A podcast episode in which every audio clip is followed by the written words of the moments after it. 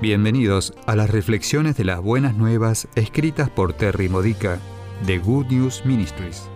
Te ayudamos a edificar tu fe para la vida diaria usando las escrituras de la Misa Católica. Visita gnm-es.org. Martes de la sexta semana del tiempo ordinario. El tema de hoy es ¿Por qué no comprenden? ¿Todavía no entienden? Pregunta Jesús en la lectura del Evangelio de hoy, Marcos 8, versículos 14 al 21.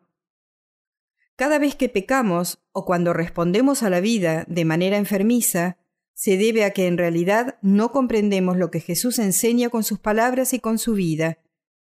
¿Y por qué lo enseña?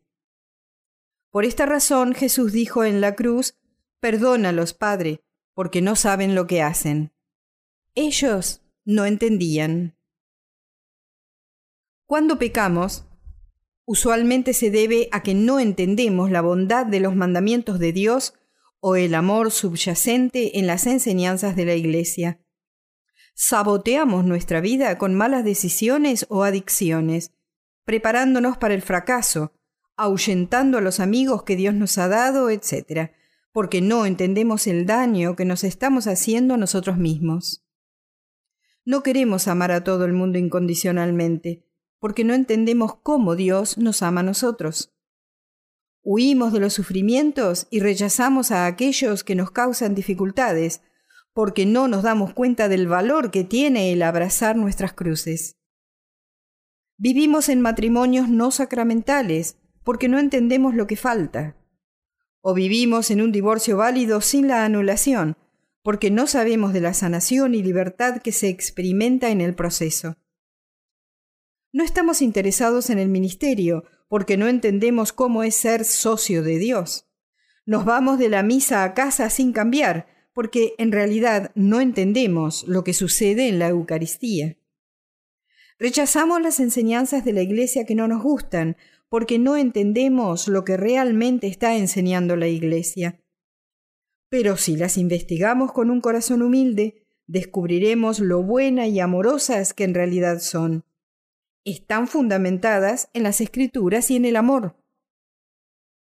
El entendimiento es un don del Espíritu Santo. Es uno de los frutos de leer la palabra de Dios. Es la bendición que proviene de escuchar cuando oramos. Es una cosecha que producen los retiros, seminarios espirituales y misiones parroquiales. Es la gracia compartida en una buena conversación con amigos cristianos. Pero el verdadero entendimiento no se alcanza a menos que se escuche con el corazón. Por eso debemos actuar conforme a la verdad. Vemos la verdad y nos olvidamos de ella. Escuchamos la verdad y nos acordamos de ella. Obramos según la verdad y finalmente la entendemos. ¿Estás dispuesto a entender realmente?